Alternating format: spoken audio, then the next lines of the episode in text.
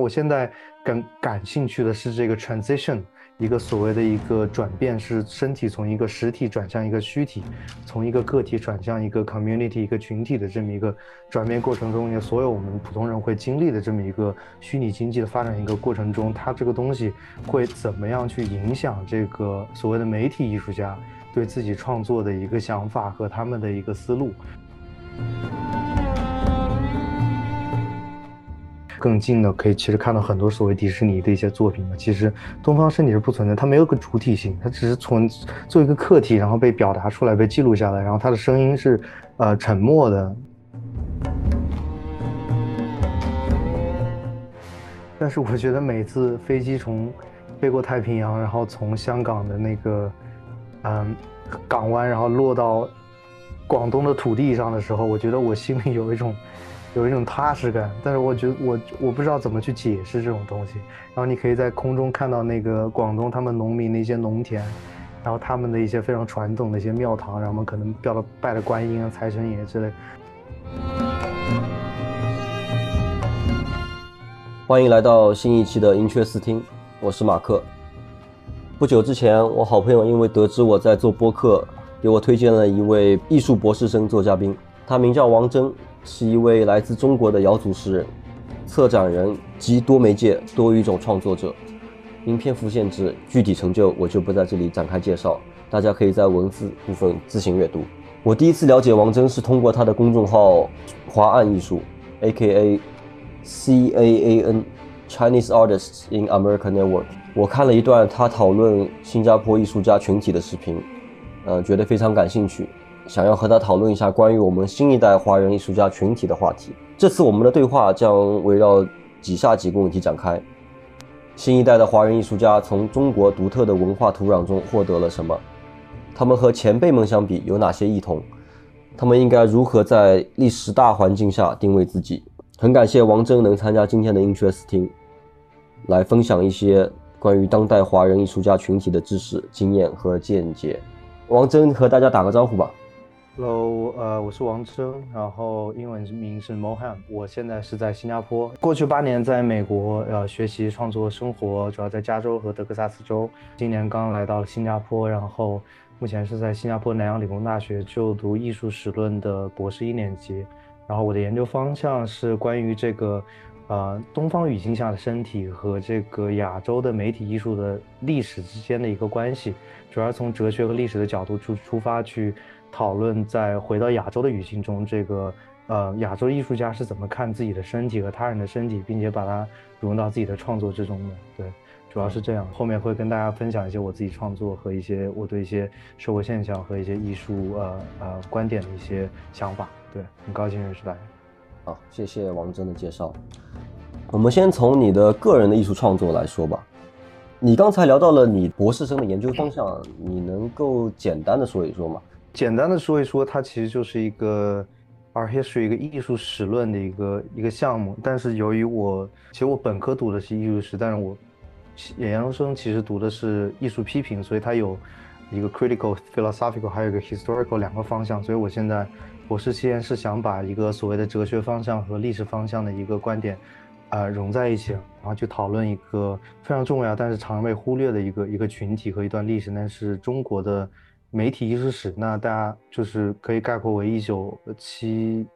五年到二零一零年这么大概三十五年之间的这么一段发展历史。然后我想用一个新的角度去把它写出来。那这新的角度是什么呢？就是从这个身体的角度，因为我觉得，呃，身体的角度其实是最近这个艺术史界还有整个的所谓的视觉艺术的呃行业或者领域。非常感兴趣的一个话题，然后大家会常常去谈到的，然后更多的是讨论是所谓的，嗯，black body，就是所谓的黑人的身体。然后身体其实作为一个非常重要的一个概念，其实是贯彻这个东西方的一个艺术史整个的一个历史的脉络，包括很多艺术家创作的思路的。那因为最近这个从从我们说八十年代以来吧，然后所谓的观念艺术的兴起，然后这个行为艺术，特别是以身体为媒介的行为艺术。的兴起，其实中国有非常多代表人物比较，呃，比较熟悉，比如说我之前合作过的这个纽约的华人艺术家郑连杰老师，还有现在在北京的何云昌老师，都是这方面的一个非常显著的一个代表。然后我现在感感兴趣的是这个 transition，一个所谓的一个转变，是身体从一个实体转向一个虚体。从一个个体转向一个 community 一个群体的这么一个转变过程中，也所有我们普通人会经历的这么一个虚拟经济的发展一个过程中，它这个东西会怎么样去影响这个所谓的媒体艺术家对自己创作的一个想法和他们的一个思路？然后我认为这是非常重要的。虽然之前在所谓的呃西方的一个语境下，或者西方艺术史或者所谓的这个行为艺术史中是非常非常广泛和大量的讨论的。但在这个媒体艺术史的这个领域，我觉得其实还非常缺少这方面的讨论。所以我的一个想法就是，我作为一个我本身穿越在不同文化、语言还有东西方的这么一个呃所谓的呃一个学者吧，然后或者一个艺术家，我想把这两个东西重新组合起来，然后去发掘一些新的观点，然后希望可以给呃未来或现在的艺术家和这个学者，特别是这个华人艺术家和华人学者，能带来一些新的启发。对。因为因为我听到了一些东方和西方的对于身体的一个，嗯，这个概念在艺术上的应用跟理解，你认为这种差异从哪里体现呢？因为我因为我是一个就是属于一个门外汉的角色，就是我听到这个，我我可能会下意识的想到，那那你眼你口中说的这个这种差异，这种对于身体理解的对待差异，在艺术的语境下面，它的差异是如何体现的？你能简单讲一讲吗？嗯，对，当然可以。就是一方面来说，我觉得，呃，首先我们要意识到，我们所了解的艺术史，或者所谓的大众媒体更多去宣传的又是，其实是一种被西方语境给给过度的渲染或者过度的统治的一个一个一个语境。所以，从西方的语境来看，东方的身体是不存在的，或只是做一个客体和一个诡异、陌生的第三者来被观察和记录的这么一个形象。这些东西你可以去看，呃。很多著名艺术家，比如说梵高，他画了日本的仕女图，还有毕加索，他画的一些所谓的东方学的一些身体。更近的，可以其实看到很多所谓迪士尼的一些作品嘛。其实东方身体是不存在，它没有个主体性，它只是从做一个客体，然后被表达出来，被记录下来，然后它的声音是呃沉默的啊。那对于我来说，我作为一个从啊，亚洲出发，然后这么去欧美去生活创作这么多年，然后现在又回到亚洲，所以我特别想急切的做一个事情，是把这个东方身体的这么一个主体性重新给带出来，然后重新的去表达出来。这是，呃，我觉得对于我个人来说，呃，很重要，不仅是对我的领域，还有我个人的生活经验来说，都是非常重要的一个途径吧，或者一个一个一个 aspiration，一个一个一个目标。然后第二点，我想说的就是说，当然这是有差异，但这种差异由于我们现在所看的艺术史，它是非常西方中心，所以这种差异是被呃压扁掉，或者被这个 minimize，被无限的缩小了。然后我们其实生活中很难去感受到。当然，我们现在越来越多的这种国际旅行或者这种网络的经验，其实我们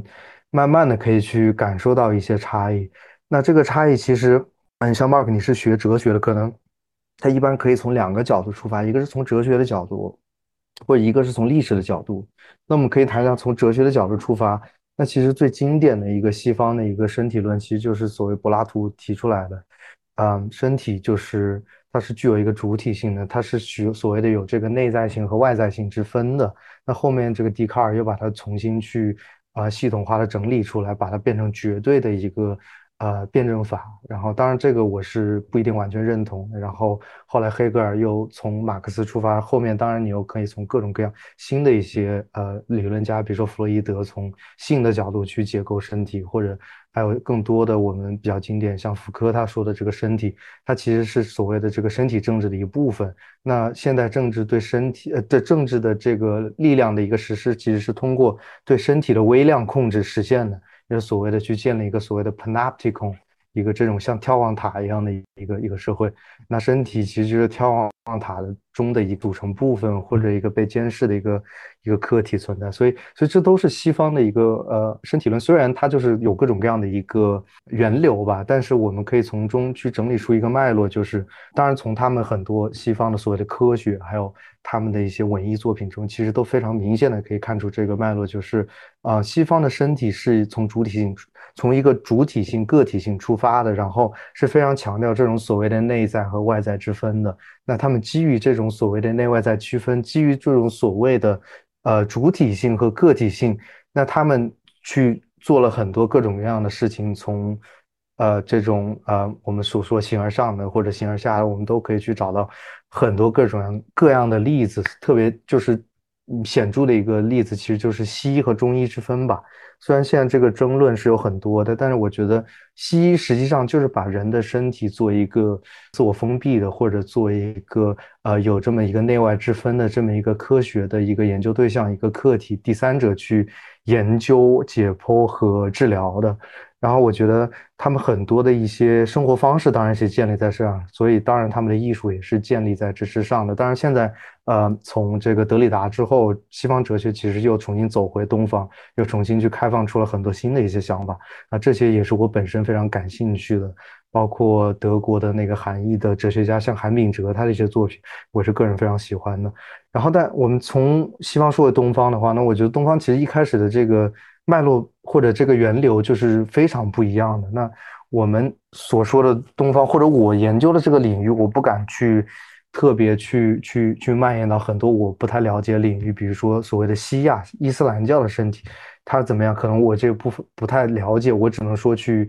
大概讲到所谓的南亚或者东南亚、东亚的这么一个嗯大致可以统一来看的一个系统，那就是。啊，身体其实作为自然或者世界的一个组成部分，它是没有这么一个内外之分的。这一点其实，在佛教或者这个道教中，特别是有一些特别显著的一些修行方法吧，像道教所谓的卧斗法，就是把你的几个内脏，然后和天上的这个星辰去对应，然后，然后你经过一系列的像舞蹈一样的动作，你其实可以去呃让自己的内脏，也就是你的身体跟这个看起来处在外在的这么一些星辰或者这么一些，呃。嗯，自然界的一些能量去进行一个交换，从而让你达呃所谓修炼到一个更更高的一个层次，或者用西方的角度来说，让你变成一个更加健康的一个状态。我觉得这其实是非常不同的一点。然后那当然儒家又说，那儒家其实对东亚、中日韩三国还有越南吧，那其他一些国家其实影响非常大的。那儒家其实把身体是当做一个。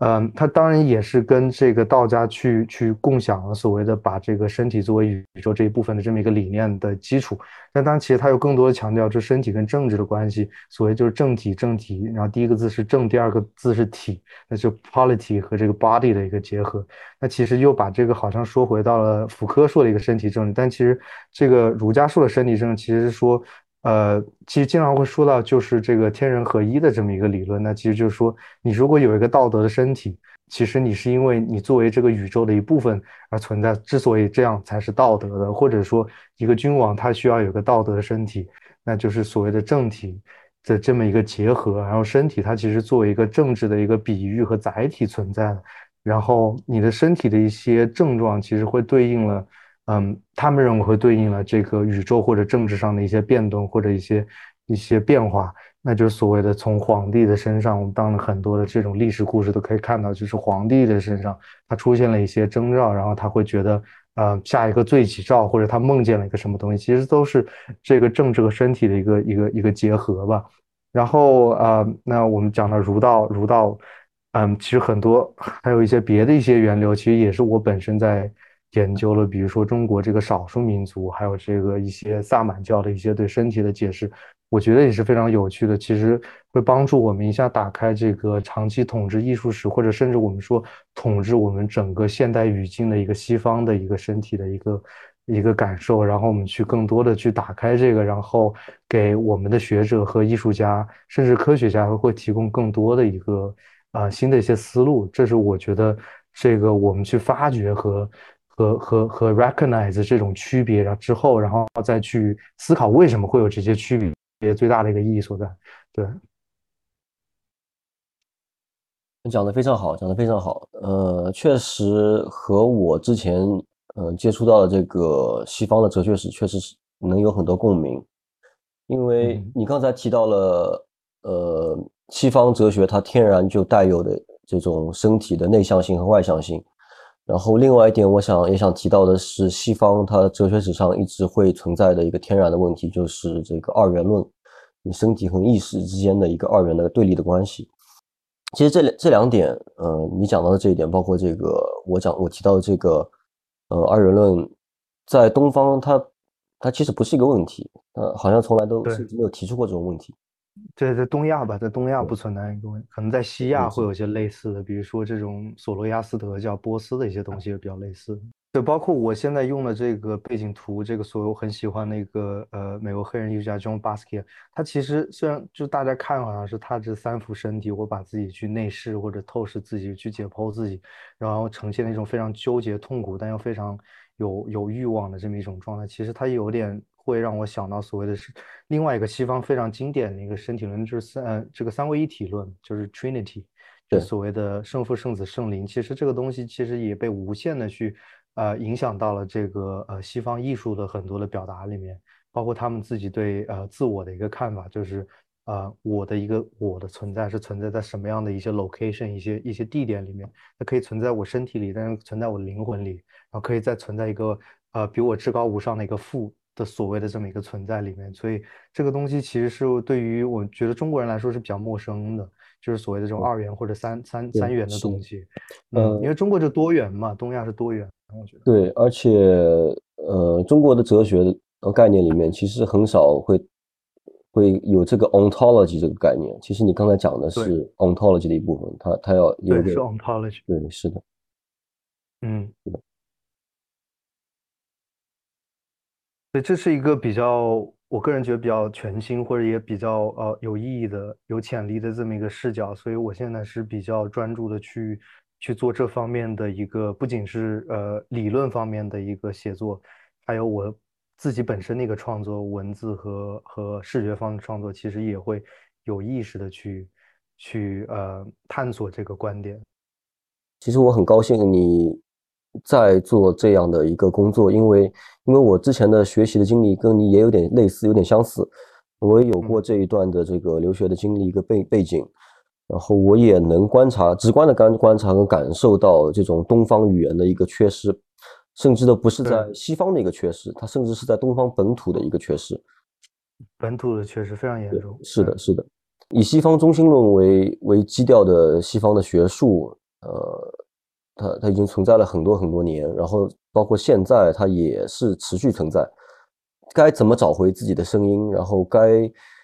用哪一套体系来取代现在的这套西方中心论的体系？它其实是一个非常非常迫在眉睫的一个问题，需要需要需要被讨论。需要被不能说是就是直接或者彻底取代它，更多的是一种提供一种新的一种一种力量或者一种声音，去跟它形成一种一种平衡或者某种某种。动态某种张力，我觉得这个很重要。对，因为我觉得，呃，我们作为一个东方的学者和艺术家，就是我一直想，包括问我自己，我问我自己身边的一些呃艺术家朋友，或者呃问我自己的一些师长们，就是我觉得，就是我会问 What is your language？你的你的语言是什么？但是我会发现，就是我们其实很多情况下，我们是失语的，我们没有语言，我们是借用一个西方的语言去投射自己。但是投射出来的那个自己，它又是一个异化的一个第三者的一个形象，啊，或者我们去寻找的这个主体是非常非常破碎的，它是不成系统的，是破碎的，是非常啊具体或者个体的，它不像西方是一个非常系统性的一种一种和各种各样的啊历史也好、资本也好结合的这么一种力量，我觉得。我觉得这是大家要去去思考的一个问题。我们就是作为东方的学者和艺术家，当然这个东西方的这本身也是一种二元论了，只是我们把它做一个比较比较好用的这么一个标签来去来去思考，去去定位，我觉得还是啊还是有用的。只是说我们怎么样去寻找自己的位置，然后把这个。大家不同的这么一个呃碎片化的这么一些思维可以连串起来，然后形成一个嗯更强大、更灵活的这么一个语言系统，然后再用语言系统去去去跟那一套东西去去做一个一个不能说对抗吧，去做一种一种博弈。我觉得这是很有意义的事情。嗯嗯，对，博弈我认为是一个嗯非常成熟的一个看法。对，嗯，共同存在，然后要找出一种共同的方式。对对对，对，包括我最近其实，其实我来新加坡之后，我的一个我的研究方向和包括我的一些呃阅读的一个方向，其实都有很大的一个转变。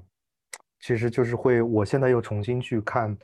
东方或者用东方语言去写作的一些 scholarship。其实这这个东西其实是一直被西方的学界啊，要么被排斥，要么被边缘化的一些东西。但是我现在又把它重新捡回来，比如说，呃，这个民国的时代，或者在台湾或者香港，或者用日语去写作的一些一些这么一些 scholarship，这么一些学术著作，我反而觉得现在是非常有意思的一些一些阅读的一些材料。包括我最近，呃，看我们学校的这个历史新教王庚武教授，不知道你有没有呃呃了解，就是一个华人的新加坡历史学的一个教授，然后他其实提出了一个新。新的一个 framework，一个框架跟所谓的西方的框架有个对抗，就是所谓天下的一个框架，天下，嗯嗯嗯，然后跟这个，嗯，西方所提出的这么一个，呃，Christiandom 或者什么基督教世界，或者我们所说的这么一个他们认为的一个 modernity 吧，就现代世界有一个形成一个新的一种一种 alternative，我觉得是很有趣的。他把这个所谓的孔孟的这么一个天下的概念。重新去呃介入到现在的所谓的全球化的语境中，我觉得是非常 refreshing 也非常具有潜力的一个一个一个思考方向。对，当我们去讨论，特别是所谓的民族、种族，还有这种啊共荣性的一些问题，我觉得天下这个框架都是我最近我本人比较感兴趣的一个方向。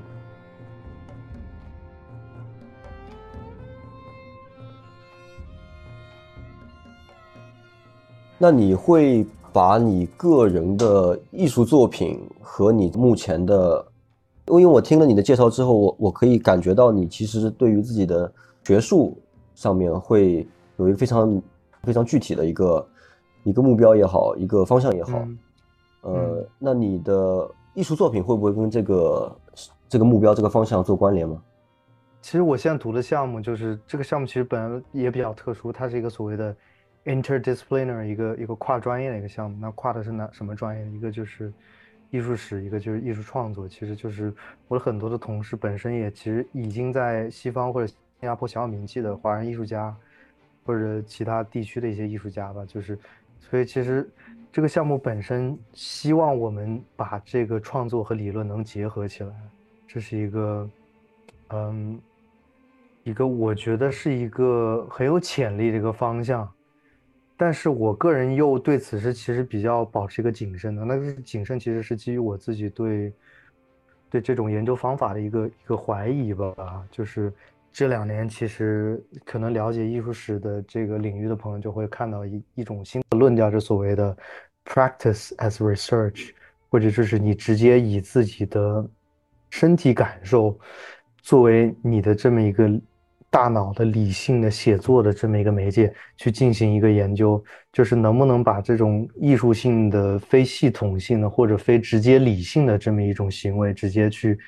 作为研究方法去存在。当然，我觉得有一部分是非常有道理，我非常认同的，就是这种东西其实可以超越学术理论，呃呃，写作的某些这种框架，或者像。某种八股文式的一些、一些、一些桎梏，然后但另一方面，其实我觉得这个它既然还没有成型，是一个比较早熟的一个阶段，然后既然大家把它去拿出来做，然后甚至现在变成我们项目的一种、一种、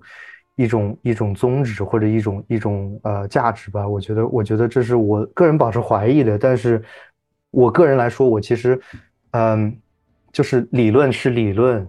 嗯，创作是创作。我觉得如果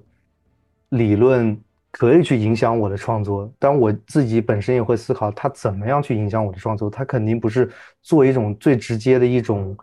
呃，意识形态直接去指导我的那种创作，因为我觉得这两种思维模式和和行为模式都是截然不同的，甚至有时候是相对的。但是我觉得，呃，包括我有时候去读一些这种学术创作的书籍，那他们有他们这种所谓的学术语言。这种非常理性的结构性的语言，这种所谓的总分总的这种写作结构，然后有时候我能从里面去得到一些感性的观点，然后再把这个感性的观点拿去我自己本身的创作，那这又是一种影响。当然，我自己创作的经验反而能更多的去呃被我总结和呃和思考在我的理论的这么一个创作中，因为我觉得在你创作的过程。中，你其实很多时候是盲目的，是受到某种嗯不知名的指引的，不管是身体的还是外界的，或者是某种宗教性的一个指引。但是当你结束之后，你其实很多人，我觉得更应该做的一个事情是把它给这种经验能总结起来，可以融入到未来的创作中，它形成一个这么一个呃正向的一个循环。那对于我来说，我就是把我自己的创作经验重新去思考、总结、反思，嗯，甚至批判，去呃融入到我自己的理论创作中。它就是可能这样会形成这么一个闭环吧。那我其实也想形成这么一个一个闭环。当然，我对其中的某些这种行为，我其实是保持怀疑态度。就像我一开始说的，对，但是我我本身个人是在这么做，对，但是呃，我觉得还是。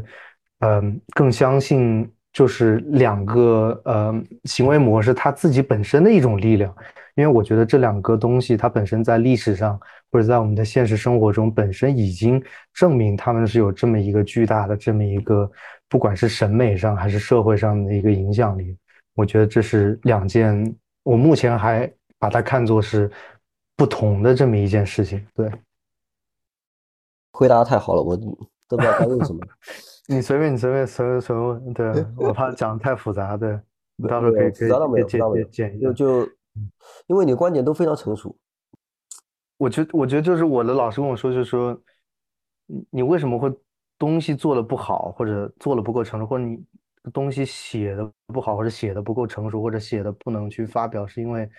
很多人或者很多时候其实是我们自己还没有想好。所以我觉得这个想的过程是很重要，你自己已经在大脑里面去修炼过了，去把它提炼过了，去已经把它给完成了，然后再把它，我觉得放到这个画布或者这个文字上，我觉得是这个是一个对我来说是一个一个很困难，但我觉得很很以前很困难，但是现在我觉得是非常。比较习惯性，但是我我觉得还是会有一些困难的这么一个过程。我觉得也是鼓励大家能去多做这样的一个这么一个一个训练吧。对，一般像嗯，在在学术世界专门写 paper 的，他们的创作是靠纸和笔嘛，打论文嘛，也会有这么个过程，都是都是这么走过来的。对，而且其实最最早，我觉得这个学术创作跟艺术创作。它其实不可分的嘛，就是你这个所谓的，呃，人文艺术领域的这个职业化，其实是在十九世纪在德国，我觉得它是随着这个所谓的现代大学的发展才慢慢的去区分。但你回到这个所谓的这个巴洛克或者文艺复兴的时代，就是对于很多这所谓的当年的这个文艺复兴巨匠或者是所谓的天才们来说，他们并不是说我今天像达芬奇、列奥纳多·达芬奇，他今天突然。灵感来说，我要我要设计一个这个直升飞机，他就把他那个草图画了。然后他明天说啊，我今天睡了一觉，我梦到了这个圣母玛利亚，我就画圣母。他第二天又画圣母。但你说这两件东西有什么关系呢？它肯定是有关系，但是这个东西你很难去说去，是因为他前天晚上他画了直升机，所以他第二天要要要画圣母玛利亚，这没有一个直接的因果关系。但是他其实。之间会存在某种某种更，我觉得更高维度的一种一种联系，只是说，我觉得现在随着这个所谓现代大学或现代学术，特别西方现代学学术的一个一个发展，它把这种东西过于的精细化或者职业化之后，然后。会跟大家说，你是一个学者，所以你不能去做太多自由创作，因为你的自由创作，你的这个过度的感性会腐蚀掉你的理性的这么一个系统性的一个创作，你的一个写作习惯。再然后很多人去又说艺术家，你不要去写太多理论的东西，这样会会会会会影响你的感性的这么一个自由表达和发挥。那我觉得其实这个是蛮遗憾的一件事情嘛。我希望大家可以。嗯，在后面可以把这两个东西再重新去融合，去去重新走回到我觉得，呃，文艺复兴的那个状态，我觉得是一种更人性化、更自然的一种状态。对，对，而且我觉得现在的主流的教育，哪怕拿只拿西方来讲，西方的高等教育来讲，它呃还是非常强调理性，然后强调理性的力量。那当然这个本身是没有错的，但是它可能它把它作为了一个。最关键的一个一个标准就是追求呃理性，然后用理性来探索非常多的问题，尤其是在学术世界。对，我觉得这是马克思韦伯说的工具理性和价值理性。你是把理性作为工具理性还是价值理性？我觉得很多时候大家应该更去讨论的所谓是价值理性的东西。就比如说我今天，嗯，比如说我们今天我们去做这个对话。它作为工具理性，它其实在短期或者长期你很难去看到它作为一个工具的直接意义和效果，它是没有一个直接的因果的这么一个一个一个一个一个一个效果的。你不能说哦，今天我们做了这个对话，然后明天中国就就会产生一个什么新的一种思潮，或者这 it doesn't work like that。但是但是它其实作为价值理性，我觉得是一种嗯非常有意义的一个行为吧。那我们其实生活中做了很多事情。它其实更多的是在做价值理性，但是现在我们大家更多的思考的是工具理性，那就是我今天去读一个学位，它能直接给我带来多少的收入，然后能在我让我在什么地方工作，然后我拿了这份收入和在那个地方，我能直接去去产生怎么样的一个因果的一个一个一个一个一个循环？我觉得这个是我们现在。特别关注和甚至焦虑的一件事情，但是我觉得作为艺术家和学者来讲，大家应该更多的回到这个价值理性去思考问题，而不是把自己的理性直接作为一个被动的工具这么去使用的。我觉得这是对西方理性的一个浪费和和误读。我觉得，嗯嗯嗯。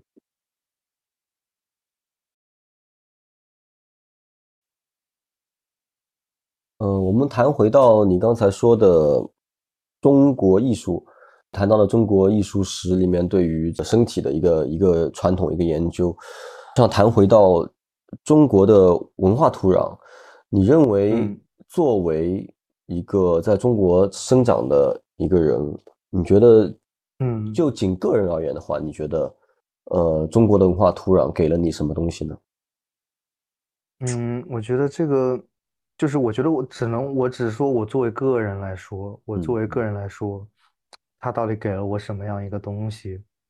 嗯，因为我觉得这个问题其实很难回答，因为因为每个国家、民族、社会它都有它非常复杂的独特性，这个独特性可以是历史上的，或者是嗯结构上的，嗯或者很多的我们所谓的民族，他们其实都是被这种现代民族国家的这种。这种思潮去催生出来的，特别像我现在所处的这个新加坡，就是它可能六十年前它不存在，对，然后我们现在一下子就要说新加坡到底能给我们什么？我们作为新加坡这么一个民族，我们能能去去思考些什么？我觉得这是很难的。然后在另外一方面，就是我觉得中国文化其实成长出的艺术家其实各种都有吧，啊啊，很难一一概括，就是甚至他在。中国的不同的方位、不同的省份，然后不同的民族，他这么去成长，其实，呃，他思考的角度、观察的角度都是是都是截然不同的。基于我自己了解和接触这些人，包括我自己的这么一个经验来说的话，我觉得都是截然不同的。他很难去去总结成一种某种，嗯，直接可用的某种某种呃原则或者观念。但是我个人觉得，就是我自己来看这个中国土壤或者。它发展的一个脉络吧，就是其实有很多这种相关的书，像，呃，嗯，胡适先生写的这个《中国哲学大纲》，或者，呃，很多类似的所谓的像冯友兰写的《中国哲学史思想史》这，我觉得都是都是他们给出的一个一个一个一个总结的方法或者一个观看的方法。但我个人认为，就是，嗯，这些所有的艺术家或多或少都受到了我觉得中国这个特殊历史进程的这么一个影响，特别是这。特殊现代化进程的这么一个影响，就是我觉得世界上没有任何一个国家，它的现代化进程可以像中国这么，呃，颠来倒去，或者如此的，嗯，诡异，或者这么的诡谲，或者这么的，嗯，多元化。我觉得这是这是很难去很难去呃思考和总结的这么一个东西。但是我自己来看，我觉得是其实它里面有很多这种所谓的大我。Big self 小我，small self，还有这种，呃，你从弗洛伊德来说，这种呃自本我和超我的这么 super ego 和 ego 之间的这么一个纠缠，我觉得这在中国艺术家，特别在中国现代文化里面是非常非常显著的。只是说这种纠缠的方式啊比例和程度，对于不同的个体来说，呃都是不同的。那对于中国艺术家来说，那意味着什么呢？中国艺术家他作为一个。呃，中国文化土壤的这么一个直接的这么一个结果吧，我们可以说一个一个结果，因为他常常要去去表达，甚至他自己本身要朝这个土壤里面去种上一些新的或者旧的这么一些东西，我觉得他们其实更容易陷入这种我刚刚说的大我、小我、超我、本我的这么一种纠缠，然后并且呈现出这种我觉得是持续性的，甚至是这种自虐性的一种迷恋，对这种纠缠的一种迷恋。但是你说这种东西，呃，它是独特的吗？它其实也没有那么独特。或者你去看一些，呃，南美洲的艺术家或者作家，像我特别喜欢的博尔赫斯，我觉得，呃，啊，其实也有这种东西吧。然后一些法国的一些艺术家，其实他们也有去表达和思考这个东西。嗯嗯，像我最近看的这个南美洲的一个阿根廷的一个艺术家叫啊博拉纽啊 Roberto，他写的最。很有名的一本书叫做《地球的最后一个夜晚》。其实我觉得，我作为中国人来看，我觉得那个文化土壤好像对我来说有种诡异的熟悉感。我觉得那是蛮有趣的，可能都是，呃，不同的民族在这种大流散或者这种现代化的过程中，持续性的一种痛苦自虐性的一种状态。对，但是对于我个人来说，我觉得，我觉得。中国的文化土壤，如果我们能用“土壤”这么一个词去去恰当形容的话，嗯，我觉得对于我来说最大的一种，嗯，影响其实是一种根性，一种 rootedness，就是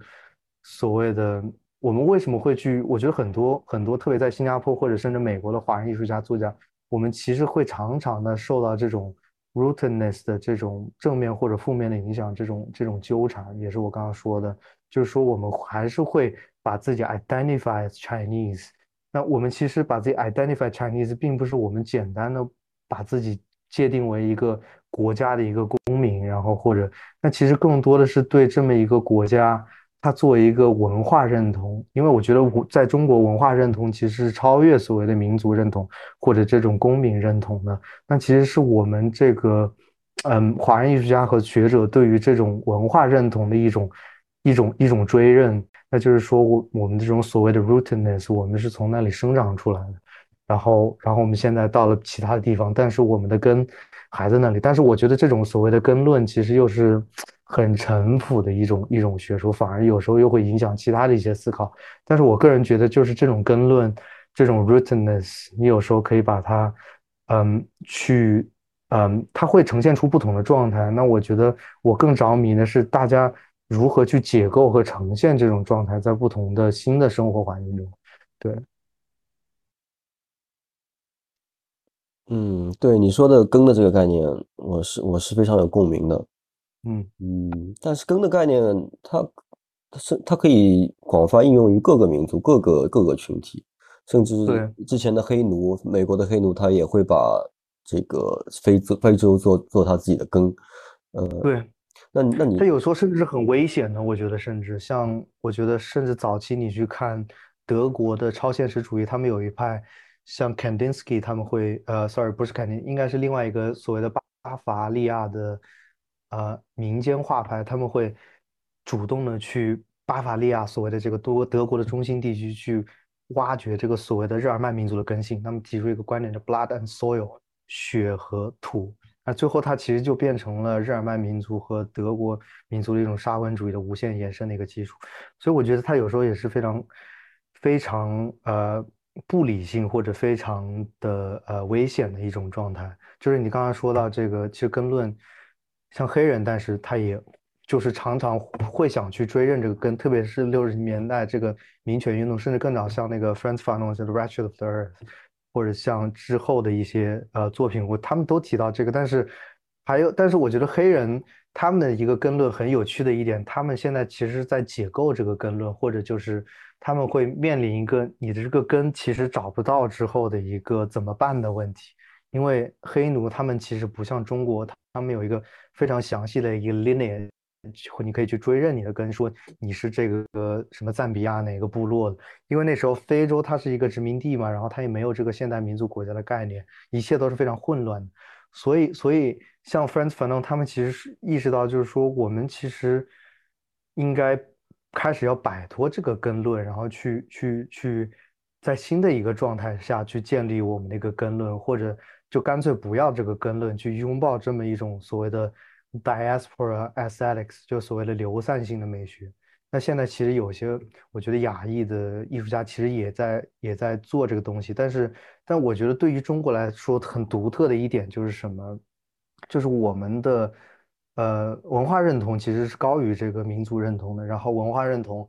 又是基于这个我认为非常重要的这么几套这种认知系统，一个是语言，中文的这么一个语言系统。然后中文的一个语言系统又是超越这种不同的方言，建立在文字认同上的这么一个东西。然后你从文字认同，你又可以引申到所有的这些这种呃儒释道的这么一种嗯不同的这种在长期的历史演变的发展过程中形成的嗯根植于每个就是我觉得传统中国人的一些生活方式。嗯，和这个他生活方式本身体现出来的一些东西，我觉得这是他的根论的基础。但是这个东西，我觉得其实对于其他民族来说，它其实没有的那么的牢固，或是没有那么的深刻。我觉得，嗯，对，是的。其实，呃，我我自己也想过这个同样的问题。就就笼统的讲，就中国人这个身份的话，呃，它的特殊性到底在哪里？呃，我个人会。首先，我会觉得我是非常幸运的，因为，因为就像你说的，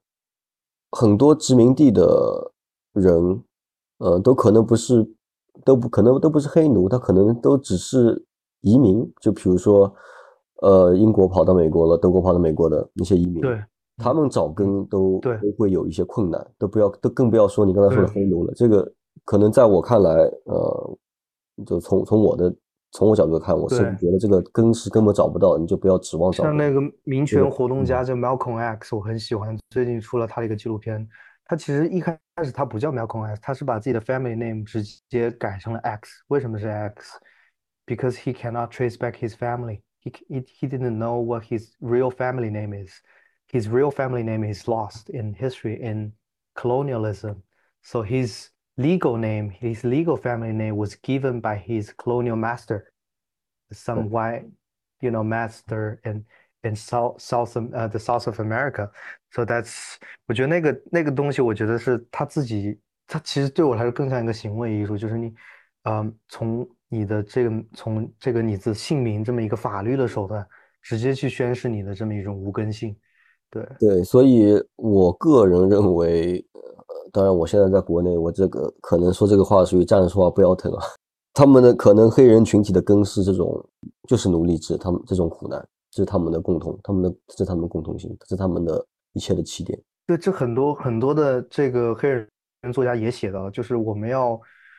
我们要去接受这段历史，不管它是痛苦的还是还是还是这个浪漫的，就是我们要去接受它，它作为我们。呃，甚至是混乱的，甚至是暴力，但是我们要去接受它，作为我们，如果我们要把黑人作为一个，甚特别是美国的黑人要作为一个新的民族去看待的话，就是大家要去接受这么一段历史，是作为我们的一个一个群体和文化和我们身份的一个来源，我们要去接受这个东西。但我觉得这个对于中国是不适用的。我觉得西方的这个身份论，很多时候对中国甚至华人来说，呃，也是不适用的。就讲讲回刚才的这个中国的根论的话，我认为中国的语言的特殊性，呃呃，不是说语言本身的特殊性，而是语言它存在的时间的长度、跨度和它的这个语言的持续性，它也也给了我们很多很多独独有的一个优势。其实世界上这么多语言里面，尤其在使用的语言里面，有很少有些语言你可以说你可以直接读。呃，两三年前的一些文本，然后你是，然后你还可以读读出点东西来，啊，是这样的，我认为是非常神奇的一个事情，非常神奇。我记得本科的时候我们学艺术史，就是当时呃，我们的那个台湾的教授，我本科的一个导师，我也我也本人非常欣赏的啊，苏赞煌教授，他其实中国艺术史这方面的一个权威了现在。然后呃，他当时在课上给我们放了一个秦始皇兵马俑的一个。一个后背的一个照片，就是后背是我们艺术史家或者考古学家特别会注重的一个细节，就是后背其实会刻了很多的他们工人工的工人的一个名字或者他来自的地方。然后当时呢，他就做了一件事，当时带了很多的这个美国的学生，然后他就让我们的其中的一个中国同学直接去念背后的那个汉字，然后他就念出来了，然后他念完了之后。他问那个中国同学什么意思，然后那个中国同学就猜，然后也猜对了。那个那个名字其实是工，一个工人的工刘。那其实文言文里面就是说我是这个工人，I'm the worker of the sculpture。然后我的 family name 是刘，就公刘。所以这个东西，然后他说完了之后，在场的美国同学都震惊了。然后我们的 professor 说，It was from two thousand years ago, and he can still read it out and understand it。就是那种是，我觉得那种感觉是一种，几乎是那种时间胶囊的一种一种诡异的神奇的一种感觉。对，对，就，呃，虽虽然说我。因因为我学习的关系，然后我后面之之后工作的关系，我确实没有对中国的经典有太多的理解。我自己会看，但是我我不敢说我懂了多少。但这种会会给人一种比较神奇的安全感，就就你知道这个东西就在那里，你你想要知道，你这个完全可以是 accessible，你可以去你可以去学。那你不想看，你也你也可以不看。但但这种嗯安全感，我觉得是一种呃中国人比较特殊的一种 privilege 吧，或者是一种一种。呃，一种优势，一种 groundedness，一种就我刚刚说 rootedness，就是我其实，但是我觉得每次飞机从飞过太平洋，然后从香港的那个嗯港湾，然后落到广东的土地上的时候，我觉得我心里有一种有一种踏实感。但是我觉得我我不知道怎么去解释这种东西。然后你可以在空中看到那个广东他们农民的一些农田。然后他们的一些非常传统的一些庙堂，然后可能拜了拜了观音啊、财神爷之类。但是你落地那一刻，你会有一种踏实感，好像是你是被这种东西重新拥抱或者接纳的这么一种感觉。嗯，但是我觉得我，但是我不知道这个东西。当然，可能鲁迅他会说，这种踏实感是一种一种一种一种一种幻觉，或者甚至是一种特别危险的幻觉。啊，但是我觉得这种踏实感有时候也是非常真实。对。对，所以就像你说的，这个其实是有利有弊，它是确实是有两面性的。